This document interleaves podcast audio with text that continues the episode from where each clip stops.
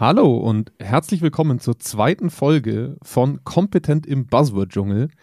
Ähm, mir gegenüber sitzt wieder die Anna, die zu mir gesagt hat, ich soll sie nicht länger als Dr. Anna München vorstellen. Insofern bleiben wir mal beim Vornamen. Hallo, Hallo zusammen. Hallo Jonas. Ähm, wir haben, oder du hast mir heute ein Thema mitgebracht, was in der Wortkombination dem Buzzword-Dschungel wirklich gerecht wird. Mhm. Welches Thema ist es denn? Empowering Leadership.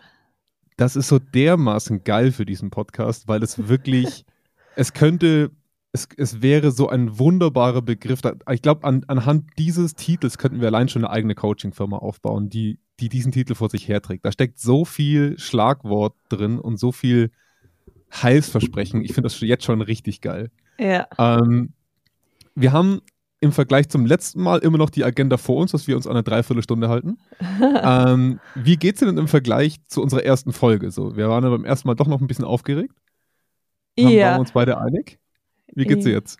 Also, ich glaube, man ist immer ein bisschen aufgeregt, ähm, weil man will ja, man hat ja auch einen Anspruch, also man will ja irgendwas liefern hier ähm, und nicht nur Kla Kaffeeklatsch betreiben. Und wir haben mit Aber, Andreas ja einen furchtbar strengen Boss. Also mit, das ist oh ja, ja, oh ja, ganz, ganz schlimm im Hintergrund immer. Oh der hockt mir quasi gerade imaginär gegenüber mit so einem mit der Peitsche. Blick, ne? Genau. ähm, ja, ich habe auch so ein, so ein so ein Elektrohalsband bekommen, damit das auch hier oh, aus ja, der Ferne, ja, ja, perfekt. aus der Ferne nach Boston funktioniert, wenn was nicht korrekt läuft. Ja, ähm, bei Zweikern leben wir die Kultur, keine Frage. da kriegt Power eine ganz neue Bedeutung. Richtig, ja, kriegen wir, kriegen wir auf jeden Fall hin bei uns. Ähm, darf ich mal fragen, wie du über dieses Thema überhaupt gestolpert bist? Ähm, genau, also ich ich habe ja am Institut für Führung und Personalmanagement gearbeitet und auch dort ja. meine Dissertation unter Professor Heike Bruch ähm, geschrieben. Und da hast du automatisch Kontakt zu, zu den verschiedenen Formen von Leadership.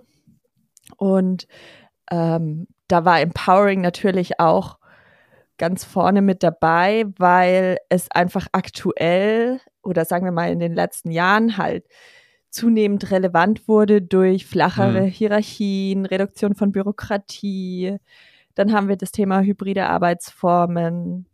Ähm, Führungskräfte müssen Kontrolle abgeben, weil Mitarbeiter mehr Einfluss fordern oder mehr Handlungs- und Entscheidungsfreiheit. Und so war das eigentlich, als ich mir dann so überlegt habe, was wir als nächstes Thema machen könnten, habe ich gedacht, es passt nicht nur, es ist nicht nur gut erforscht schon oder beziehungsweise es gibt mhm. viel, worüber wir auch aus der Forschung darüber berichten können. Ähm, aber es ist auch etwas, was absolut in unsere aktuelle Situation reinschlägt, sozusagen. Es, es, klingt auf jeden Fall super modern und ich muss auch ehrlich sagen, dass ähm, immer wenn du mit solchen Themen auch auf unserem Redaktionsboard kommst, denke ich mir immer, ich habe immer das Gefühl, als hätte ich die letzten sechs Jahre echt unter einem Stein gelebt. Also als wir so mit Zweikern angefangen und man sich dann so in seine Arbeit stürzt, ist man ja doch für eine Phase manchmal so ein bisschen off the grid, würde man jetzt wahrscheinlich im Amerikanischen sagen. Also man ist mal so ein bisschen raus aus dieser ganzen, aus diesem ganzen Diskurs und aus diesen ganzen Neuigkeiten da drin. Und ich hatte da echt so das Gefühl, diese beiden Begriffe sind natürlich so generisch häufig, aber in der Kombination hatte ich tatsächlich noch nicht als eigenständiges Konstrukt erlebt. Und deswegen freue ich mich sehr auf unsere Folge, ähm, ich würde sagen, wir springen ganz kurz in den Jingle und dann hören wir uns sofort wieder. Yay. Bis gleich. Bis gleich. Kompetent im Buzzword-Dschungel. Ein Zweikern-Podcast mit uns. Doktorin Anna München. Und Jonas Andelfinger. Folge uns durch das Dickicht prominenter HR-Trends. Wie Leadership, Engagement und New Work. Und da sind wir wieder zurück. Was, was ganz, ganz komisch für uns beide gerade ist, weil wir den Jingle noch nicht haben. Muss man ja ehrlich sagen, wir haben ihn noch nicht, der ist noch nicht fertig. Und deswegen starren wir uns jetzt immer in dieser Pause für 10 Sekunden an und dann machen wir einfach weiter. Ja, wir sollten uns vielleicht irgendwie selber noch irgendwie so eine Melodie in den Kopf kommen lassen. Heute Morgen bin ich aufgewacht und hatte einen Schlagersong im Kopf. Ich weiß gar nicht, wo das herkam. Geil. Aber ein Schlagersong wäre, glaube ich, gut. Ein Schlagersong wäre, glaube ich, richtig gut. Ich glaube, du hast langsam echt Heimweh. Vielleicht, vielleicht. Ich weiß nicht, wo das herkam, aber war lustig aufzumachen. Geil. Das nächste Mal bitte eine Sprache. ja. Dann überlege ich mir das, ob wir den vielleicht noch als Jingle mit einbauen. Es wird wieder Zeit für ein weißes Frühstück. Ich glaube auch. ähm, Gott. Wir hatten ja zurück zum Thema, Frau Dr. Minden. Ähm, wir hatten, du, hat, du hattest ja im Prinzip schon angefangen, warum Empowering Leadership seine Bedeutsamkeit in, letzten, in der letzten Zeit immer mhm. mehr erhält. Ähm, und ich hatte ja schon so ein bisschen damit eingeleitet, dass ja eigentlich zwei Begriffe drinstecken, wie der letzte auch schon bemerkt hat, ne? Empowerment und, und Leadership. Und wir haben ja lang bei uns in der Redaktion so überlegt, wie wir mit diesen Themen umgehen, die so, in der Wissenschaft würde man wahrscheinlich sagen, multifaktoral oder so irgend sowas, so wissenschaftlich klingt ne? ähm, Also die auf jeden Fall ähm, aus, aus mehreren Faktoren bestehen und die jeweils andere Faktoren beeinflussen oder eben sich abgrenzen davon.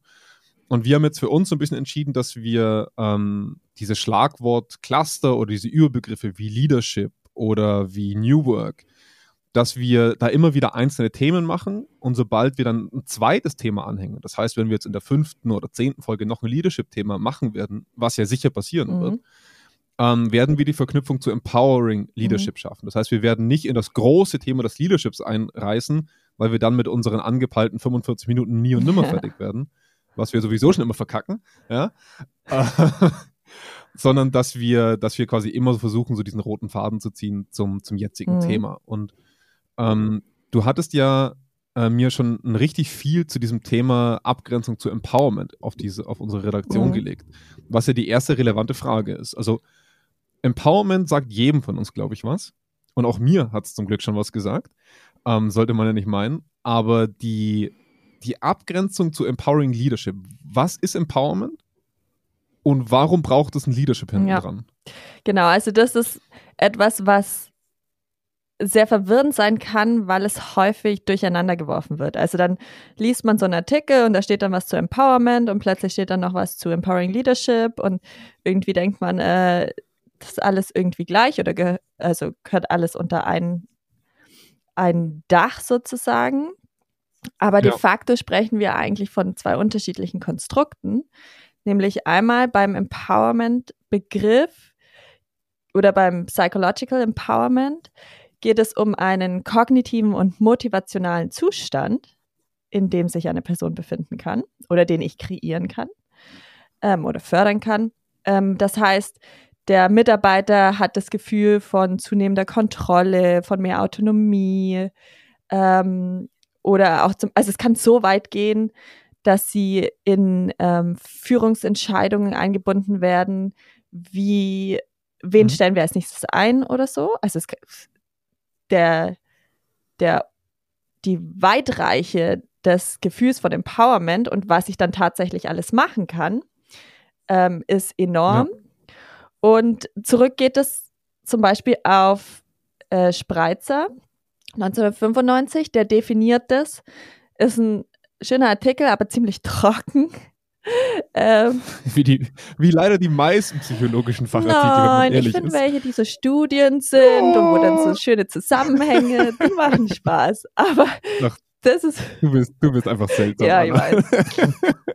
aber ähm, Spreitzer ist schon ähm, anstrengend zu lesen, weil er wirklich einfach sagt, okay, was ist psychologisches Empowerment? Also er nimmt dieses ja. Konstrukt quasi auseinander und er sagt, es gibt vier Kognitionen, die dahinter liegen. Das ist einmal Meaning, also welche Bedeutung der Job oder Jobinhalte für mich haben. Und dabei geht es nicht nur darum, ähm, zu sagen, welchen Purpose wir in unserem Job empfinden, sondern auch inwieweit das zum Beispiel mit unseren Werten übereinstimmt. Das heißt, ich empfinde nur Meaning ähm, oder Bedeutung, wenn es auch mit meinen eigenen ähm, Glaubensgrundsätzen übereinstimmt. Das zweite ist Kompetenz okay. oder Selbstwirksamkeit, mhm. wie auch immer wir es nennen wollen. Also die ähm, Fähigkeit, tatsächlich kompetent ähm, Aufgaben zu bearbeiten. Das dritte, mhm. äh, das dritte ist ähm, Self-Determination, also in wie weit ich quasi ähm, das Gefühl habe, dass ich auch wirklich Verhaltensweisen in meiner Arbeit anstoßen kann oder regulieren kann. Also inwieweit es an mhm, mir okay. an mir wirklich liegt, mein so Verhalten zu steuern. Okay. Und das vierte okay. ist, stopp, ähm, vierte, um, vierte. Ach sorry, ja, vier. vier. Sorry, ich habe falsch mitgezählt. Nicht mal zählen kann er. Mensch, Wahnsinn. wo ist die Peitsche? Oh. Ähm, oh. Ich sehe sie schon fliegen. Ist, das vierte ist der Impact. Und der Impact ist quasi, inwieweit ich als Mitarbeiter das Gefühl habe, ich kann strategische, operative Dinge, Outcomes, Ziele, ähm, Ergebnisse selber beeinflussen. Also das ist, wird dann mhm. gesteuert auch von dem Arbeitskontext und ist jetzt nicht was, ähm, was jetzt mit meiner Persönlichkeit zu tun hat, sondern tatsächlich habe ich das Gefühl, dass ich in der Arbeit Einfluss auf das habe, was hinten rauskommt. Genau. Okay. Das heißt, wenn, wenn wir, also wenn man es mal so auf ganz einfache Basis runterbricht, bin ich fokussiert sich dieser Begriff Empowerment auf das, was in mir passiert. Also zum Beispiel, ob ich ein, ein, Gefühl der Kompetenz habe, ob ich das Gefühl habe, ich bin einer bestimmten Aufgabe gewachsen, um es machen mhm. zu können. Und bezieht sich auf mein Umfeld, dass es mir ermöglicht, das zu tun. Mhm. Ne? Also ob ich in meinem Umfeld den Effekt erlebe von meiner Kompetenz und von meiner Tätigkeit und ob das Umfeld mir die Möglichkeiten bereitstellt, das zu tun. Mal ganz einfach zusammengedacht. Fast. Ob mir mein Umfeld das bereitstellt, das zu tun, ist dann mhm. schon wieder ein Treiber von Empowerment. Also okay. zum Beispiel eben, wie ist mein Job ähm, designt? Also wie ist mein Job gestaltet? Ähm, welches ja. Belohnungssystem habe ich? Oder eben dann, und hier die Abgrenzung, welchen äh, Führungsstil, äh, unter, unter welchem Führungsstil mhm. arbeite ich? Also das sind eher ja, die Treiber, die Stellhebel für das Empowerment. Ähm, und das Empowerment mhm. ist dann quasi der kognitive und motivationale Zustand in den Mitarbeitern. Okay, in dem ich dann ja. wäre. Ja, okay. Ich habe das für mich irgendwie so abgespeichert. Das ist ein total schlechtes Beispiel. Aber ich habe das für mich so abgestempelt, wie wir, als man 18 oder wann auch immer man einen Führerschein gemacht hat, war und man selber Auto fahren konnte. Also das ist so, es trifft wahrscheinlich nicht überall, aber ich habe gelernt, wie man Auto mhm. fährt. Ne? Ähm, wenn ich wohin möchte, habe ich selber in der Hand so ein bisschen und dieses Gefühl, das ist ja wirklich eher was, was in meinem Kopf passiert. Aber ich kann das irgendwie für mich am besten damit verbinden, dass ich auf einmal in der Lage war, selber zu bestimmen, wo ich hin muss oder wo ich sein mhm. möchte, ne? solange man das Auto von Mama bekommen hat. genau. Aber ähm, das ist halt um drei Uhr in der Nacht.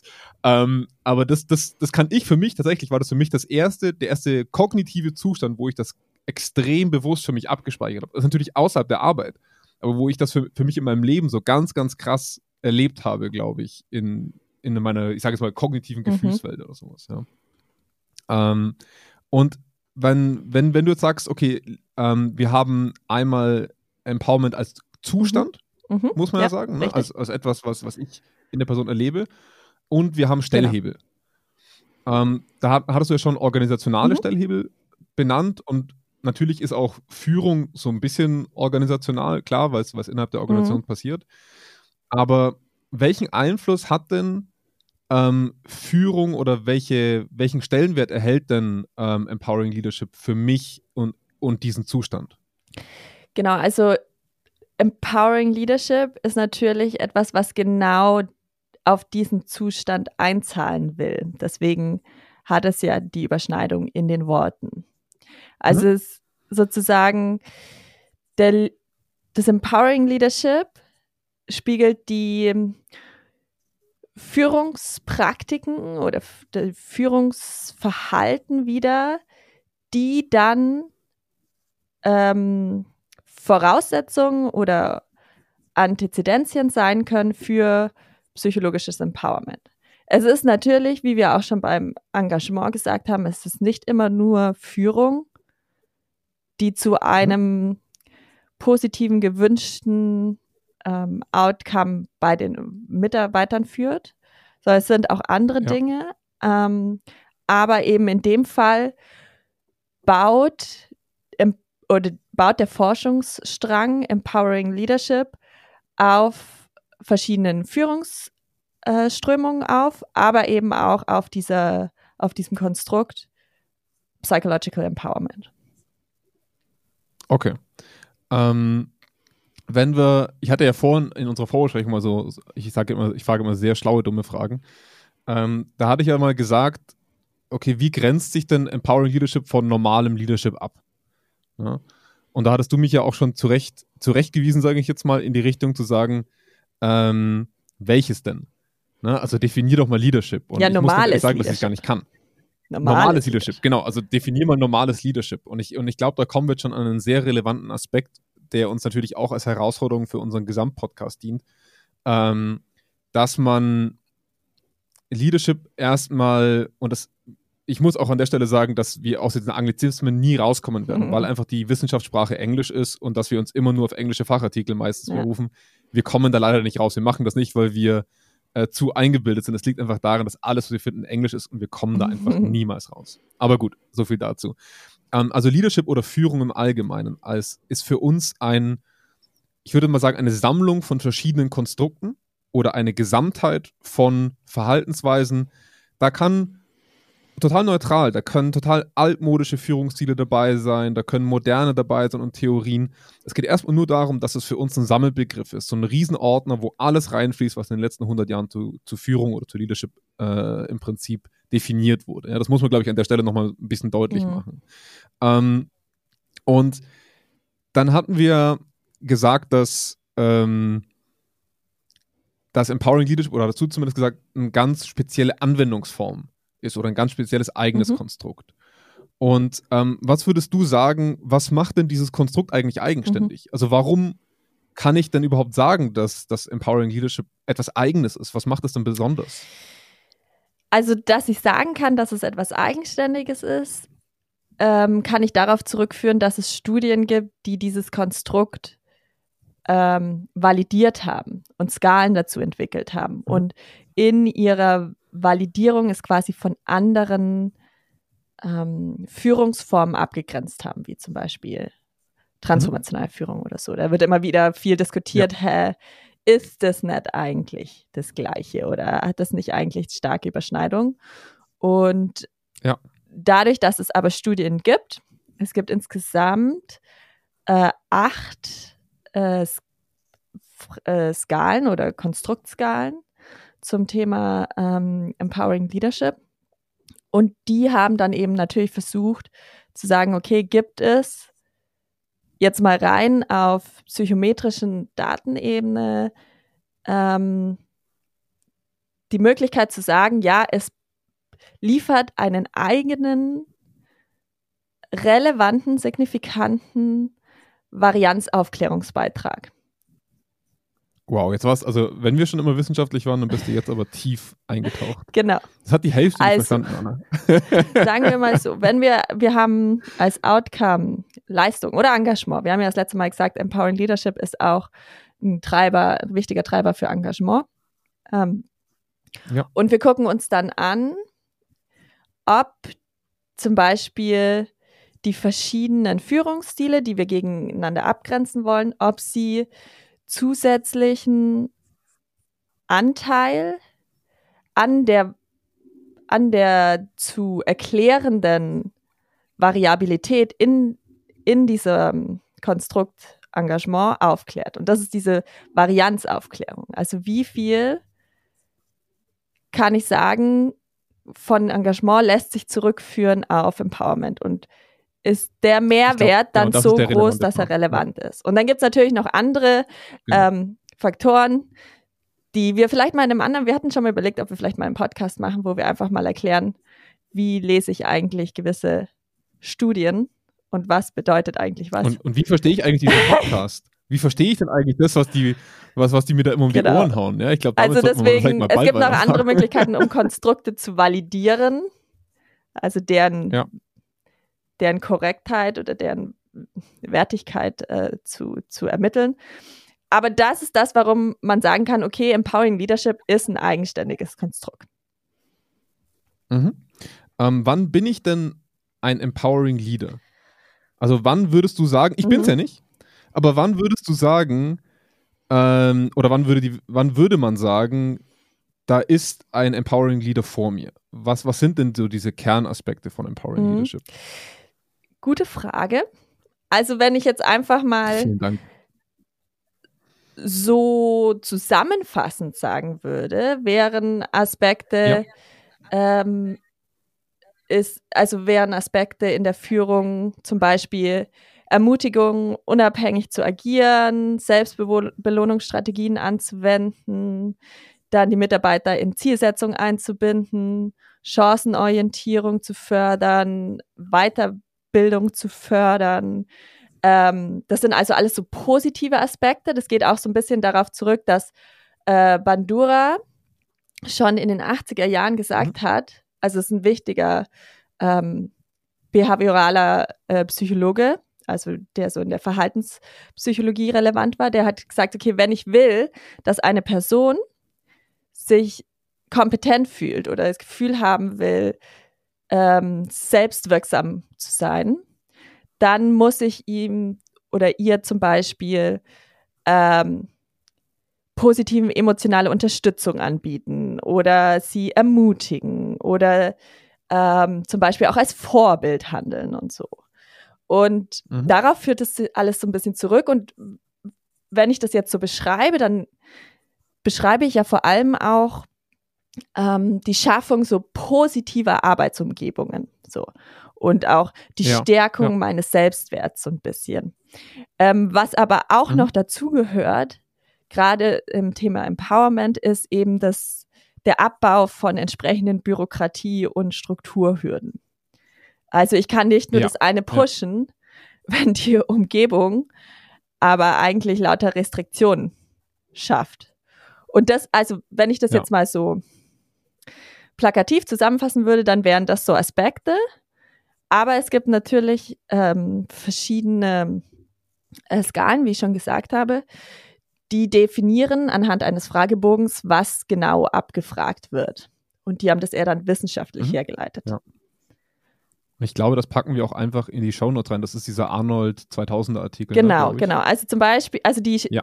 die am stärksten verwendeten Skalen sind Arnold 2000, also Arnold und Kollegen 2000 und Aerne und Kollegen 2005. Und ich mhm. kann das auch mal kurz zusammenfassen, es ist ziemlich einfach. Arnold sagt, es gibt fünf Skalen. Der sagt, du sollst als Vorbild handeln, du sollst coachen, du sollst die, deine Mitarbeiter in ähm, Entscheidungen mit einbinden. Du sollst informieren mhm. und du sollst sozusagen auch auf einer persönlichen Ebene ähm, zeigen, dass, dass das Team für dich relevant ist und auch mit dem Team stark interagieren. Und Aerne sagt, es gibt vier Skalen, aber wenn ich die euch jetzt sage, dann seht ihr schon Überschneidungen. Also es ja. geht um äh, das Thema Bedeutsamkeit in der Arbeit hervorzuheben, in Entscheidungen mit einzubinden, ähm, dann Vertrauen in die Leistung der Mitarbeiter kom zu kommunizieren und zu mhm. ähm, auszudrücken und eben die Mitarbeiter dahin zu gehen, zu unterstützen, dass sie, dass die Bürokrat äh, Bürokratiehürden sozusagen abgebaut werden und sie eine Möglichkeit zur ähm, Autonomie in ihrem Handeln haben. Das, wenn, wenn ich das mal so für mich als, als sehr geschundenen deutschen Berater zusammenfasse, ne? ähm, klingt es für mich so ein bisschen nach, wir streicheln unsere Mitarbeitenden so lange, bis sie das tun, was wir wollen. Also, ne, das, das wäre so das erste Feedback, was man so aus der knallharten deutschen Wirtschaft so Also natürlich finden die das in der, in der HR alle cool, aber wenn ich jetzt so mal den Laborleiter in einem Pharmaunternehmen, der das schon seit 40 Jahren macht, dem so ein bisschen erzähle, was er da zu tun hätte oder was, was so Wirkfaktoren mhm. wären, das ist doch, das ist doch ein absolutes Streicheln, bis es den Leuten gut geht. Also über Wirkfaktoren haben wir noch gar nicht gesprochen. Wir haben okay. ja erstmal nur definiert, was für Verhaltensweisen darunter fallen könnten ähm, du hast uns noch ein bisschen. Aber ich weiß, es gibt Menschen in Organisationen, die wollen immer erst mit dem, was bringt's denn, starten, anstatt erstmal zu verstehen, worum geht's denn. ähm, nee, nee, was bringt's an? Ja, das, äh, wir können gerne gleich übergehen. Ich muss sagen, das letzte Mal hast du ja davon gesprochen, dass diese ganzen Wirkfaktoren ja quasi feuchte Träume der HRler widerspiegeln. Deswegen ja. habe ich mir jetzt so ein sabberndes Smiley auf meine Notizen drauf gemacht. Geil. Und zwar gibt es natürlich eine Vielzahl von tollen Outcomes, die Empowering Leadership in Studien zeigen.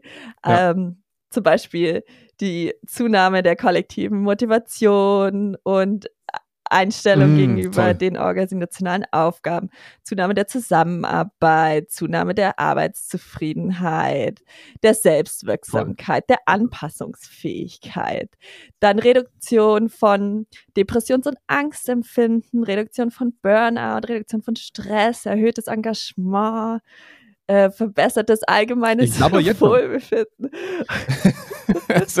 hol, hol, dir vielleicht mal ein Taschentuch. ähm, du siehst es nicht so gut, aber die, es läuft. Ähm, und was es auch zum Beispiel fördert, ist das Thema Selbstführung und Shared Leadership. Also eben, mhm. dass Mitarbeiter auch einzelne Führungsaspekte übernehmen können. Und es reduziert mhm. die ähm, oder es, es fördert die Dezentralisierung von Verantwortung und, und Machtstrukturen in, in Teams. Das löst ja alle meine Probleme ja, an. Das, ist das löst ja alle der, meine Probleme. Also ist der absolute, also der, also der absolute Hammer. Ähm, ja, aber, aber, jetzt kommt Wie? so ein Wie? dickes, fettes aber, aber. weil es halt so stark in diesem ganzen positiven Stream sozusagen eingebettet ist. Also tolle Outcomes, es fördert alles, was wir wollen. Ähm, es mhm. hilft uns bei zum Beispiel auch ähm, Remote-Arbeitsbedingungen. Ähm, und ja, das haben wir auch gerade. Ja. Ja. Wie viel muss ich Ihnen zahlen, Frau Dr. Anna München, dass ich das alles sofort hier habe? ja, also, ähm, also ich meine, da kann man noch drüber sprechen, das ist klar. Aber, aber ähm, so, so toll das auch alles klingt, das ist auch eine der größten Kritiken an diesem Thema, ist, ja. weil es, ich meine Behauptung ist, das liegt daran, weil es einfach auch getrieben ist von dem Wort Empowerment. Und Empowerment ist einfach so ja. ein also es ist ein positiver Zustand in einer Person. Und wenn ich mir dann mhm. natürlich Leadership angucke, dann ist es automatisch oder, oder Empowering Leadership angucke, dann ist es automatisch etwas, was ja schon positiv geframed ist, wenn ich als Wissenschaftler rangehe. Dann will ja. ich ja nicht zeigen, wie schlecht es ist, sondern dann will ich ja sagen, das ist ein super Treiber, um an verschiedenen emotionalen, kognitiven oder behavioralen Variablen von Mitarbeitern schrauben zu können. Und ja. ähm, das ist aber eben auch eine der, der, der stärksten Kritiken, dass es einfach einen eingeschränkten Fokus auf Positives gab, über ähm, mhm. jetzt über 20 Jahre hinweg, solange wie dieser ja. äh, Bereich auch schon geforscht wurde. Und dass man halt stärker eigentlich auch darüber sprechen müsste. Also fand ich auch ein ganz interessanten Beitrag, dass was ist denn eigentlich, wenn wir immer mehr Freiheiten bekommen von unseren Führungskräften, wir auch zusätzlich in Entscheidungen eingebunden ja. werden, in ja. die Verantwortung geholt werden, dann sagen zwar total viele Studien, dass es super toll ist für unser ähm, subjektives Wohlbefinden, für unser psychologisches Wohlbefinden, aber ist es nicht auch ein zusätzlicher Stressor? Für Mitarbeiter. Absolut. Es ist nicht etwas, Absolut. ich muss jetzt an Entscheidungen teilnehmen, ich muss jetzt ja. Verantwortung übernehmen, kann das nicht zu einem gewissen Rollenstress führen, den ich jetzt plötzlich zusätzlich ja. bekomme und ähm, dann dazu führt, dass es eher negative Effekte hat. Ich, ich bin fest davon überzeugt. Also ich habe es ja selber schon in der Arbeit erlebt. Ähm, es hat, liegt natürlich an immer, also das sind natürlich jetzt reine Augenscheinbeweise oder halt aus, der, aus dem Leben gegriffene Beispiele, aber ich erlebe das so häufig. Und es hat natürlich an verschiedenen, an verschiedenen Stellschrauben damit zu tun. Das eine ist, was ich erlebe, ist, dass gerade ähm, betriebsältere Mitarbeitende es ausgelernt bekommen haben, überhaupt so zu denken. Mhm. Also wenn sie 20, 30 Jahre oder 10 Jahre bei dem Unternehmen waren und das einfach nie mhm. mussten, ist das nicht im System. Da tun sich betriebsjüngere Mitarbeitende oft leichter. Das Zweite, was ich oft erlebe, ist, dass logischerweise Hierarchien nicht dazu passen zu dieser neuen Anforderung, also dass es häufig schnell durchgebrochen wird, aber die sehr extreme Revolution, die mit sowas ja allein schon organisatorisch einhergehen müsste, damit sowas möglich ist, passiert halt nicht. Es wird auf dem Papier Empowerment geschaffen oder halt Empowering Leadership ermöglicht, aber am Ende entscheidet halt trotzdem mhm. der Chef oder muss entscheiden, weil das Budget dahinter steht zum Beispiel. Und das Argument, was ich so häufig höre, ist, ja, dafür werde ich ja nicht bezahlt. Ich bin ja kein Manager. Dafür werden doch Manager bezahlt. Warum muss ich das on top auf meine Arbeitsleistung machen? Das ist doch wirklich nicht, das, das genau dafür haben mhm. wir doch mhm. Management. Das höre ich so häufig in solchen mhm. Situationen. Und da merkt man schon, wie, und da, da werden wir auch immer wieder drauf kommen, wie weit wissenschaftliche Konstrukte weg sind von der Realität und weshalb es so schwer sein kann, der Realität klarzumachen, was zu mhm. tun ist. Also und, und welche vor allem, wie sie dorthin kommen. Mhm. Das ist ja im Prinzip, wenn man es mal ganz plakativ sagt, der Job eines Beraters, dass er versucht zu identifizieren, wie sehe ein Idealbild aus und wie bringe ich mhm. Leute dorthin. Ja. Und da sehe ich, das ist so unfassbar schwer, weil wir gerade in Deutschland, würde ich mal sagen, in diese Hierarchien halt gewachsen sind. Ne? Also in den letzten 100 Jahren haben wir uns halt so viele feste Hierarchien gebaut und das haben Leute gelernt. Das haben Leute nicht nur als Organisationen mhm. gelernt, sondern auch im Hirn ganz, ganz fest verankert. Wir hatten ein Beispiel, wo zwei Schichten lernen oder, oder ähm, zwei, zwei Schichtbetriebe lernen sollten oder dazu empowered wurden oder was auch immer, ihre, ihre Schichten so zu legen, dass es für sie als Personen besser passt. Und diese zwei Gruppen haben sich nie gefunden und am Ende muss, der Ober, äh, muss der oberste Schichtleiter wieder entscheiden. Und da hat man natürlich gemerkt, dass am Ende ist die Konsequenz nicht da. Das hatten wir auch schon bei Senfte mal kurz in dem Podcast erwähnt. Also, dass es halt die Endkonsequenz nicht in der Gruppe liegt, sondern halt doch wieder hierarchisch jemand drüber ist, der, der mir das mhm. abnimmt und der kompetenter erscheint. Ne? Da hatten wir schon bei diesem, also dieses Gefühl des Empowerments scheint da nicht so da gewesen mhm. zu sein. Ähm, und auf der anderen Seite halt auch, dass Leute es gar nicht mehr können. Ja. Also wirklich vom Fähigkeitsspektrum, das war ja auch einer der wesentlichen Aspekte, die du beschrieben hast, nicht ja. können zu dem Zeitpunkt. Ja. ja, also das ist auch so neuere ähm, Meta-Analysen und Reviews zu dem Thema zeigen halt auch auf, dass wenn man sich das mal genauer anguckt, gibt es halt starke Zusammenhänge mit ähm, arbeitsnahen Variablen, wie eben Arbeitszufriedenheit, Rollenstress und so weiter und so fort mhm. ähm, oder Engagement. Aber wenn es um etwas ähm, fernere Leistungsindikatoren geht, dann findet man eher schwächere oder gar keine Zusammenhänge. Und ähm, in einer Studie kam sogar auf, dass es eine umgekehrte U-förmige Beziehung zwischen Empowering Leadership und Leistung ist. Also das heißt. Jetzt machen wir alle kurz genau, die Augen zu und malen uns ein U. und, wir kippen, und du erklärst jetzt, wir was kippen die das mal auf den Kopf ist. und sagen, mhm. die mit zunehmend, also X, die X-Achse ist Empowering Leadership und die Y-Achse ja, ja. ist Leistung. Und mit zunehmendem Empowering mhm. Leadership steigt zunächst einmal die Leistung bis zu einem gewissen. Also ein umgedrehtes, genau, ein umgedrehtes U. Ne? U genau. Ein umgedrehtes U stellen wir uns gerade vor. Also ein N. Wie schreibst du denn ein N? Da fehlt doch ein Strich. Egal. Egal. Okay, ein, umgedrehtes, umgedrehtes U. ähm, und jetzt hast du mich verwirrt. Okay, genau. Es mit, mit, mit zunehmendem Empowering ja. Leadership steigt die Leistung. Und dann, ab ja. einem gewissen Punkt, sinkt sie aber wieder. Das ist spannend. Also deswegen ist halt immer so ein bisschen, deswegen sagen, sagt man auch aktuell, es braucht mehr Mediationsmodelle. Heißt, wir haben als ähm, Antizidenz quasi ähm, Empowering Leadership.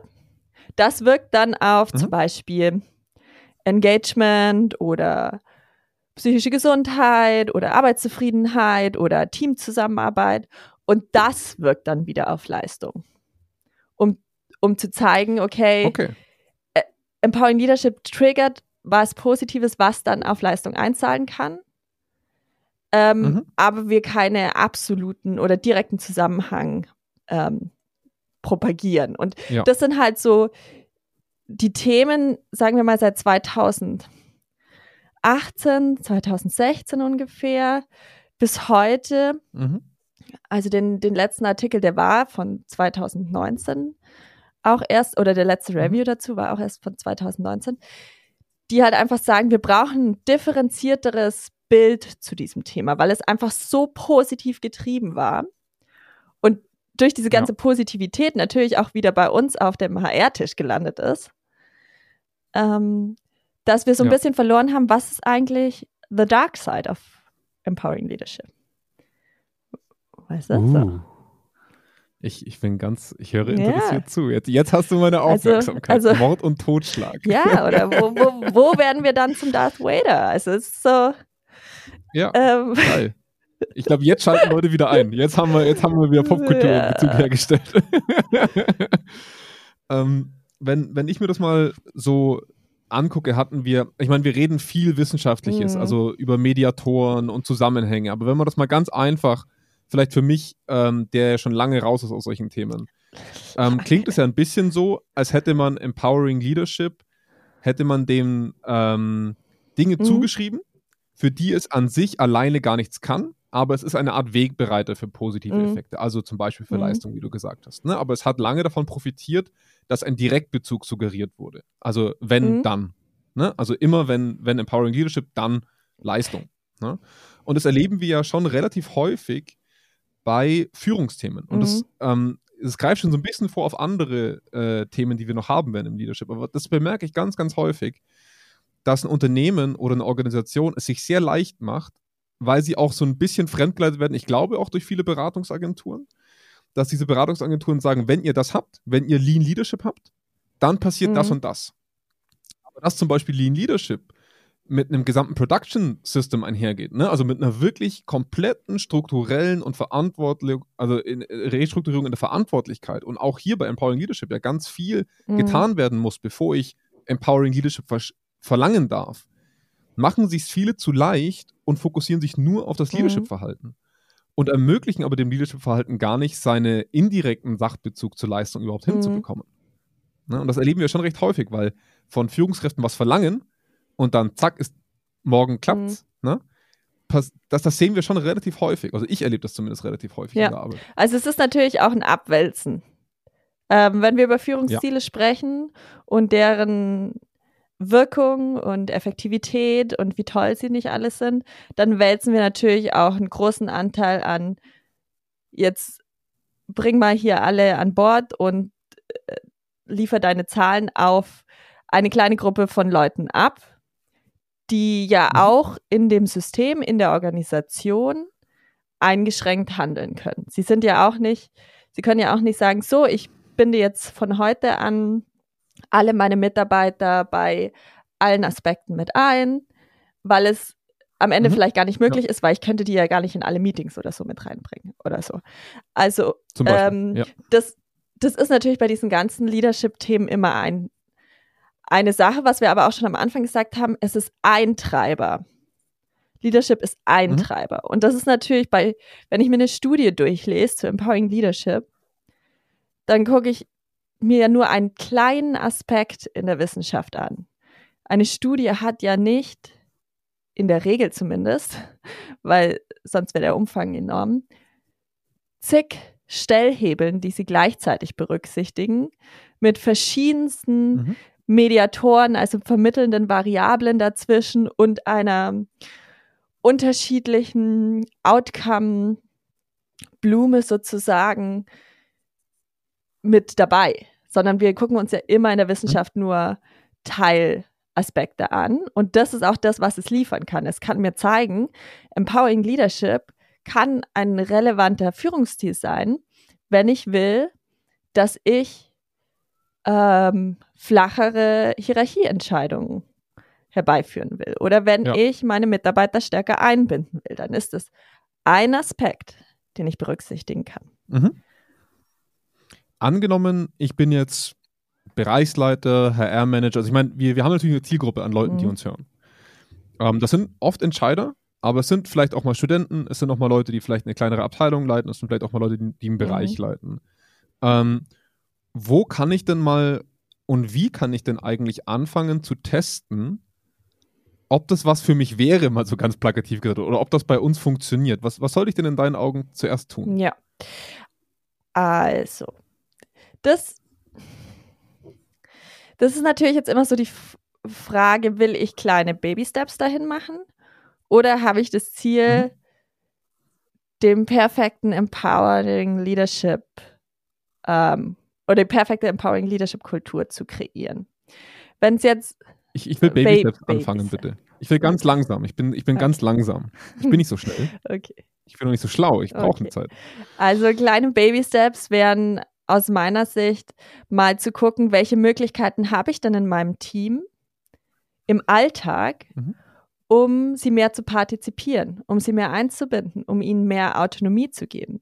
Das wäre für mich dann erst so ein, ich probiere es mal aus. Wie, wie reagiert denn mein Team darauf? Was glaubt denn mein Team, was es denn gut übernehmen könnte oder wo es denn gerne auch beteiligt werden möchte? Also es ist mhm. auch natürlich immer die Frage, wie empfänglich sind denn meine Mitarbeiter dafür? Wenn ich bisher immer einen sehr direktiven Führungsstil gestart, äh, gefahren bin, dann kann ich nicht von heute ja. auf morgen sagen, so, was brauchst du denn? Ab heute dürft ihr alles. Was? wie kann ich dir helfen, damit du deine Arbeit bestmöglichst ja. machst? So. Sondern ähm, ja. ist natürlich ein Extrem. Aber grundsätzlich erstmal zu gucken, wir setzen uns hin als Team und sagen, okay, wo sind denn Aufgaben, die im Moment bei mir als Führungskraft liegen, wo ihr stärker involviert wollen, wollen werdet? Wo reicht es euch, ja. Informationen zu bekommen? Wo möchtet ihr tatsächlich beteiligt werden? Und dann werdet, werdet ihr auch ziemlich schnell feststellen, dass es Aspekte gibt oder ähm, Themen gibt, die ihr überhaupt nicht beeinflussen könnt. Wo das mhm, dann heißt ja. zum Beispiel, hey, wir als Team würden gern stärker in die Auswahl von Mitarbeitern eingebunden werden. Okay, aber dann muss vielleicht einfach der Auswahlprozess auch angepasst werden. Das heißt, ich muss es nach oben nach HR eskalieren und sagen, okay, ich mhm. möchte nochmal eine Interviewphase einziehen, wo das Team involviert wird. Oder ich möchte in meine Interviewphase ja. das Team mit reinnehmen. Könnt ihr uns zum Beispiel auch dahingehend schulen, damit auch die ähm, Mitarbeiter wissen, welche Biases es da gibt und worauf sie achten müssen bei Auswahlgesprächen und so weiter und so fort, wie sie sich einbringen können. Das ist ja natürlich ein ganzer Rattenschwanz, aber das muss sich dann auch nach oben eskalieren. Also an welche Grenzen stoßen wir denn? Weil, wie du gerade gesagt hast, wir könnten nicht alles auf Führungskräfte einfach so abwälzen. Ja, was, was ich für mich so ein bisschen identifiziert habe, was in meinen Augen immer gut funktioniert, und das kann man sogar zwischen Organisation und Führungskräften relativ homogen bewerten in meinen Augen oder, oder gleichmäßig durchführen. Deswegen habe ich von Baby Steps gesagt, weil ich glaube tatsächlich, dass wir gerne immer schnell fahren wollen, aber die Realität immer Baby Steps mhm. sind. Also das bemerke ich immer, Unternehmen wollen immer schnell, schnell und dann haben sie aber doch kurz, äh, Chutzpe, sagt man, mhm. glaube ich, oder? So vor diesem wirklichen Gaspedal und dann wird doch wieder langsam gemacht. Und damit habe ich kein Problem, solange es konsequent ja. gemacht. Also für mich ist es in, in, erster, in erster Instanz tatsächlich, und das ist eine gute Parallele zur Arbeit von Zweikern, dass wir uns erstmal angucken, was ist eigentlich der Ist-Zustand. Mhm. Also, woran hängen wir gerade? Ähm, was ein gutes Beispiel ist bei Empowering Leadership, finde ich, äh, Flaschenhalsführung. Äh, das bemerke ich bei mir auch ganz selber. Ne? Wir, wir sind ein sehr kleines Team ähm, und wir haben nicht viele Anbindungen. Ähm, und da bemerke ich, dass sehr viel immer an, bei mir hängt als mhm. Flaschenhals und dass ich lernen muss, mehr Entscheidungen mhm. abzugeben und mehr Inhalte auch abzugeben. Und das ist für mich zum Beispiel schon mal eine mhm. Ist-Erhebung. Welche Dinge bleiben denn bei der Führung länger hängen mhm. als nötig? Und wie blockiert das euren Alltag und habt ihr Interesse, das mitzuentscheiden? Ja. Ne? Weil dann ist ein gegenseitiges Interesse da, das abzugeben. Wenn ich nur sage, ja, macht mal Lo Lohnabrechnung für mich, darauf habe ich nämlich keinen Bock mhm. als Führung, viel mhm. Spaß. Das macht mir ja keiner gerne. Also ja. das, eine Ist-Erhebung zu machen, wo stecken ja. wir denn oft? Es ist auch, auch so, da kommt auch noch ein anderes Thema mit rein. Also wir wollen immer super moderne Führungsformen haben, New Leadership. Ja. Und auch wieder meistens ähm, fürs Employer Branding gut und, und, und, und äh, mhm. die Attraktion von, von ähm, jungen Talenten. Aber ähm, was man ja bei Empowering Leadership nicht vergessen darf, wir haben immer noch eine Führungskraft.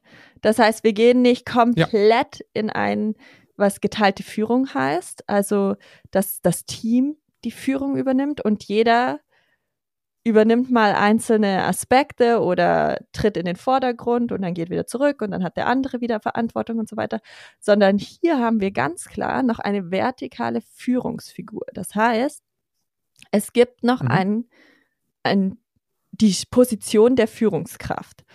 Und wenn, ja, genau, und wenn ich jetzt zum Beispiel sage, ich bewerbe mich auf eine Führungsstelle, dann erwarte ich ja mhm. auch, dass ich gewisse ähm, neue Kompetenzen habe.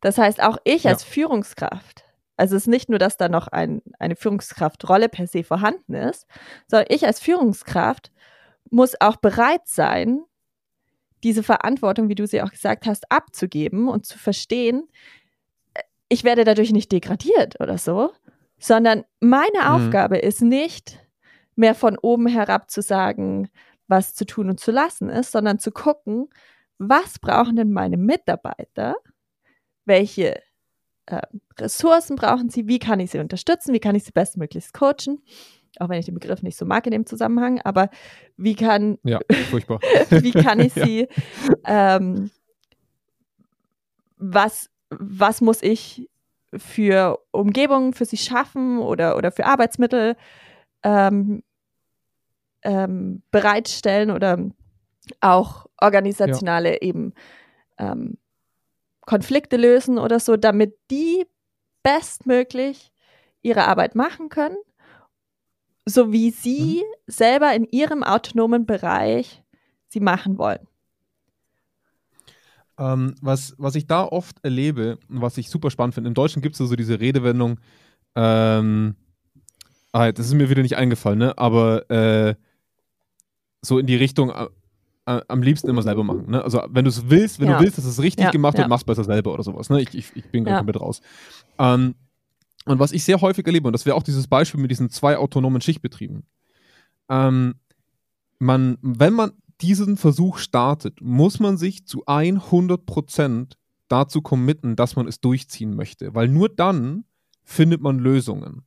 Wenn man nämlich sagt, es, eine Führungskraft hat in Deutschland sehr häufig keinen Management-Aspekt, sondern einen fachlichen Aspekt. Ne? Also fachlicher Vorsteher eines Teams, sage mhm. ich jetzt mal, der einfach sehr viel Fachwissen beinhaltet und deswegen zur Führungskraft geworden ist. Nicht, weil das eine Person war, die extrem gut managen kann. Und was wir deswegen oft erleben, sind solche Inseln, mhm. wo die Person am Ende sagt, ich mache es lieber selber, weil ich möchte, dass es gut gemacht wird. Ja. Und sobald ich etwas abgebe an ein jüngeres Team zum Beispiel, bemerke ich in den ersten Wochen vielleicht oder sogar in dem ersten Monat oder sogar in den ersten zwei Monaten, dass die Qualität nicht mehr meinen Anforderungen entspricht. Mhm. Und da ziehen Leute und da ziehen auch Unternehmen sehr schnell zurück und nehmen diese versuchte Autonomie wieder, weil sie es auch nicht mit letztmöglicher Konsequenz mhm. durchdacht mhm. haben und vereinen es wieder bei sich und sind danach sogar noch fester mhm. im Nicht-Empowering als ja. vorher. Wenn sie stattdessen anfangen würden, das Empowerment radikal zu verfolgen, dann würden sie verzweifelt alles tun, damit dieser Qualitätsnorm, die sie in ihrem Kopf haben oder die Ansprüche, die sie an sich selber haben, in die mhm. Ebene zu tragen. Also zu zeigen, wann ist die Qualität für mich erfüllt? Wie mhm. mache ich das? Die würden bis zur letzten Minute an diesen zwei Schichtbetrieben dran hocken und sagen, wie sieht eine gute Schicht für uns alle aus? Ja. Und das sehe ich halt häufig, dass dieser Rückzieher viel mhm. zu einfach ist und dass dieser Rückzieher uns dann darin bestätigt, mhm. es nicht zu tun. Ich würde ja. nur ein Wording von dir challengen. Oh, ein Wording von dir challengen. Okay, Wording oh mein Gott. Moment, Moment. Ich, ich, oh muss, kurz, ich muss, kurz, den Wording is being challenged Button finden. Moment. Ah, Mist, ich habe leider noch keinen Sound dafür. Okay. Ich werde den in Zukunft okay. machen. also ich würde gerne deine Begriffswahl ähm, okay, ja, ja, ja. Jetzt fällt mir kein deutsches Wort ein. Okay, ich, ich kritisiere, in, äh, in Frage, Frage stellen. stellen. Oh Mann, ja. ja. In ja. Frage stellen. Und zwar ja. Führungskräfte in Deutschland sind klassischerweise fachlich, wie du gesagt hast, und mit dem Fokus mhm. auf Managen. Das heißt, sie sind sehr viel prozedural unterwegs, administrativ unterwegs ähm, und auch so ein bisschen eher so kontrollierend unterwegs der Unterschied ja, kann man gut sagen. ist, dass sie keine wirkliche Führung machen. Also ich würde es nicht okay, zwischen ja. fachlich und Managen unterscheiden, sondern zwischen Managen mhm. und Führen. Ähm, ja, und zwar zu sagen, Führung, da geht es eben eher um diese emotionale Unterstützung, die motivationale Unterstützung, zu sagen, okay, was braucht ihr, was kann, wie kann ich ähm, dazu beitragen, ähm, oder welch, welche Führungsform man auch immer will, aber eben dieses emotional-kognitive ähm, Ermutigen, ja. Und mhm. äh, Managen ist dann tatsächlich eher dieses Kontrollieren, dieses Administrative, dieses ich, Ja, ich gehe okay. mit dir in jeden Mhm. kleinen Teil deiner Aufgabe und sag dir, wie du deine Aufgabe zu machen hast, so im Extremfall. Ja, Und das ja. ist die Unterscheidung. Und. Empowering ist halt dann eher, hat eher Aspekte der tatsächlichen Mitarbeiterführung und nicht Mhm. das der Ja, Mitarbeitermanagement. viel, ich nehme ich nehm die Rüge zur Kenntnis. Ich nehme die äh, Rüge zur Kenntnis, Frau Doktor. Ich stimme Ihnen zu. Ich hoffe, Sie lassen mich trotzdem durch das Mhm. Semester. Nee, du hast voll und ganz recht. Du hast voll und ganz recht. Finde ich super. Ähm, Ja, ist nicht auf meinen Mist das ist, gewachsen. glaub ich, auch Ist genau nicht auf die- meinen Mist gewachsen. Alles gut, alles gut, alles gut. Ähm, nee, also hast voll und ganz recht. Ähm, wir sind sehr autoritativ am Führen, was, was Kontrollinstanzen angeht ähm, und nicht im Leadership. Und ich glaube, deswegen rollt es uns bei uns allen, glaube ich, immer so die Fußnägel hoch, wenn wir in Deutschland viel von, dass das Leadership so ein breiter Begriff ist, der schon so lange so verwendet wird und wir dann eigentlich Leadership noch nicht wirklich Mhm. sehen. Also auch nicht in, in der Konsequenz des Organigramms oder in der Mhm. Organisation. Jetzt haben wir fast, wir sind 46 Minuten plus noch eine Minute Einleitung. Also wir haben es fast, Fast. geschafft, Anna. Wir sind fast, Fast. perfekt on time.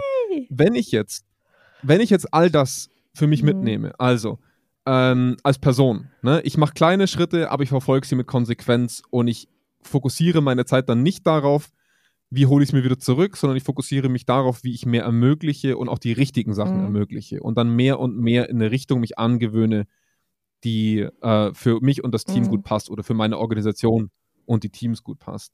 Was wäre denn so deine Take-Home-Messages für, für diese Ja. Folge? Also wie, wie stehst du zu Empowering Leadership? Was, was kannst, was kannst nicht? Was sollte ich mir Mhm. mitnehmen, wenn ich über dieses Thema Bescheid wissen möchte? Also, mal unabhängig davon, welchen Begriff man verwendet, bin ich natürlich schon ein Fan davon. Das mag natürlich jetzt auch an meinem eigenen Bedürfnis danach, wie ich geführt werden will, liegen. Aber grundsätzlich bin ich auch, was von der Forschungsseite angeht, der Überzeugung, dass es immer besser ist, Mitarbeiter einzubinden und sie nicht irgendwie vor vollendete Tatsachen zu stellen.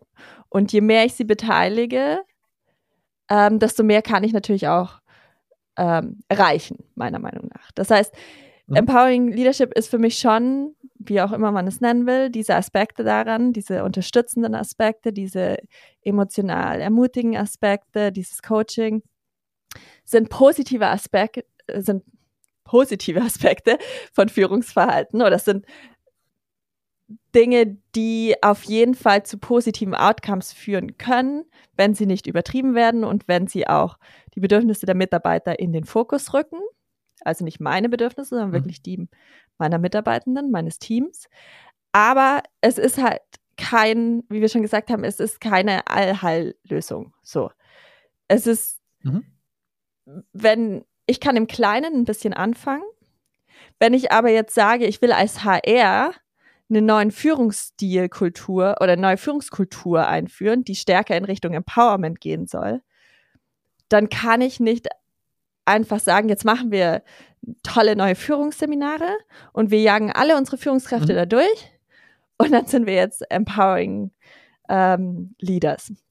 Sondern ich muss mir natürlich angucken, welche organisationalen Strukturen, in welchen organisationalen Strukturen befindet sich unsere Organisation, ist sie reif dafür und welche Zusammenarbeitskultur leben wir. Das heißt, es darf nicht so ein, ich habe es mir so aufgeschrieben als Aufhübschungsaccessoire. Ich habe es mir vorgestellt, wie so früher so alte Frauen haben doch immer so Broschen getragen. Ich weiß nicht, ob das wieder in ist, aber kommt bestimmt irgendwann wieder. Ja, ja, also ja, ich, in Salzburg sieht man das noch häufig. es, es darf halt nicht so eine Brosche sein, die wir uns irgendwo auf ähm, hängen, ähm, hängen an, an die Jacke von der Führungskraft oder so. Ans Ans, Revers. ans Revier. Ähm, Ans und Revers. das zweite ist natürlich auch die Frage, wie flach sind eure Hierarchien tatsächlich? Also wenn wir das Thema Struktur stärker aufgreifen, ähm, dass Mitarbeiter beteiligt werden können. Oder haben wir nur so eine verkappte Mhm. Agilität, habe ich es mal genannt, dass es eigentlich in einem starren Hierarchiegerüst hängt? Also Ja. dann, Ja. dann kann ich sehr auch wieder nur Punkt. sagen, wird das am Ende scheitern, weil eine hohe Frustration entsteht, weil wir natürlich sagen können, hey, wir beteiligen euch, aber eigentlich, eigentlich macht es keinen Sinn, weil eigentlich verändert es gar nichts und eigentlich bleiben wir beim Gleichen. Da können wir euch gleich auch von oben alles sagen, so ungefähr. Und Ja. das dritte wäre eben Empowerment schaffe ich nicht nur über Empowering Leadership. Also es ist ein Aspekt, aber es ist, ich kann nicht sagen, nur weil ich ein Führungsmodell etabliere, habe ich automatisch auch das Erleben bei den Mitarbeitern. Also mhm. ich kann nicht davon ausgehen, dass plötzlich alle Mitarbeiter in der nächsten Befragung dann sagen, wir sind super empowered, weil eben andere ja. Aspekte da noch mit reinspielen, wie ist eigentlich mein persönlicher Job, mein Arbeitsplatz gestaltet. Ja, absolut. Also ich bin auch fest davon überzeugt, dass wir ähm, genauso wie bei Engagement aus der ersten Folge nie an den Punkt kommen werden, eine verlässliche Messung von echtem Empowerment zu finden, weil es auch wieder seltsame Fragestellungen sind, die auch wieder stark mit sozialer Erwünschtheit, stark mit ähm, Reflexionsvermögen von Leuten zu tun hat. Ähm, und dass man natürlich auch wieder sehr viel über die Stellhebel mhm. messen muss, um zu sagen, am Ende, wenn wir, ich sage jetzt mal, neun von zehn Stellhebeln sehr gut erfüllen, können wir zumindest davon ausgehen, dass ein Empowerment möglich mhm. ist. Und dann müssen wir gucken, ob die Maßnahmen bisher in den Bereichen, die wir verbessern wollten, mhm. Wirkung trägt. Ne? Also haben wir denn Mitarbeitende aus fachspezifischen Bereichen, die länger bei uns bleiben? Oder haben wir Leute, die vielleicht auch öfter mal in die, in die Konflikte gehen? Mhm. Haben wir Führungskräfte, die weniger an Überstunden machen zum Beispiel, weil sie eben mehr an die Teams bekommen. Also das sind alles mhm. Dinge, die man wahrscheinlich in einem Unternehmenssetting besser messen kann, als eine Person zu fragen, von 1 bis 10, wie empowered ja. fühlst du dich denn heute? Und ich will noch ergänzen, ja. dass es natürlich auch in der Überforderungssituation landen kann. Also ich kann einfach ja. überwältigt sein von dem, was dann plötzlich alles an zusätzlichen Erwartungen auch an mich als Mitarbeiter gestellt wird. Und vielleicht bin ich ja einfach jemand, der das gar Absolut. nicht will in meinem Job. Also ich kann da auch nicht ja. einfach ja. dann sagen, okay, wir empowern jetzt plötzlich alle, weil es auch zu, also jetzt fällt mir wieder nur das englische Wort ein, aber Richtig. es kann auf mich zurückfeuern. Backfire. das englische Wort. wow. das englische Wort Also ich habe ich hab, ich hab kein Wording mehr zu challengen, Anna. ähm, auch kein Phrasing oder sonstiges. Wir, es, kann, es kann dir auf die Füße fallen. Ja, ja. Jetzt kann oh Gott, ich muss wieder einen Deutschkurs ja vielleicht belegen. irgendwann mal wieder zurück ja. nach Deutschland. Vielleicht ziehst du dir irgendwann mal zurück und dann machen wir so einen so ein Hardcore, so nee, nee, kein Hardcore, einen richtig krassen deutschen Redewendungskurs. Ja. Damit immer wieder so richtig kulturi kult kulturaffine ja, Sprache wieder mich assimiliere. Ähm, ja. ja, richtig. Ähm, Anna, ich sag an dieser Stelle vielen, vielen Dank äh, für diese tolle Vorbereitung und dieses spannende Thema. Ähm, ich hätte nicht gedacht, dass da so viel drinsteckt, wenn ich ehrlich bin. Ähm, Habe ich ja auch schon bei der Recherche gesagt, die du mir geschickt hast. Also da steckt da wirklich ein extremer mhm. Haufen drin. Wir äh, verlinken natürlich alle Artikel, die wir dazu gefunden haben, in den Show Notes. Allerdings nicht die Artikel selber, denn das dürfen wir nicht. Also ihr müsst schon selber gucken, wie ihr die an, an, an, wie an die später rankommt. Ähm, wollen ja keinen kein Ärger mit den Verlägen bekommen.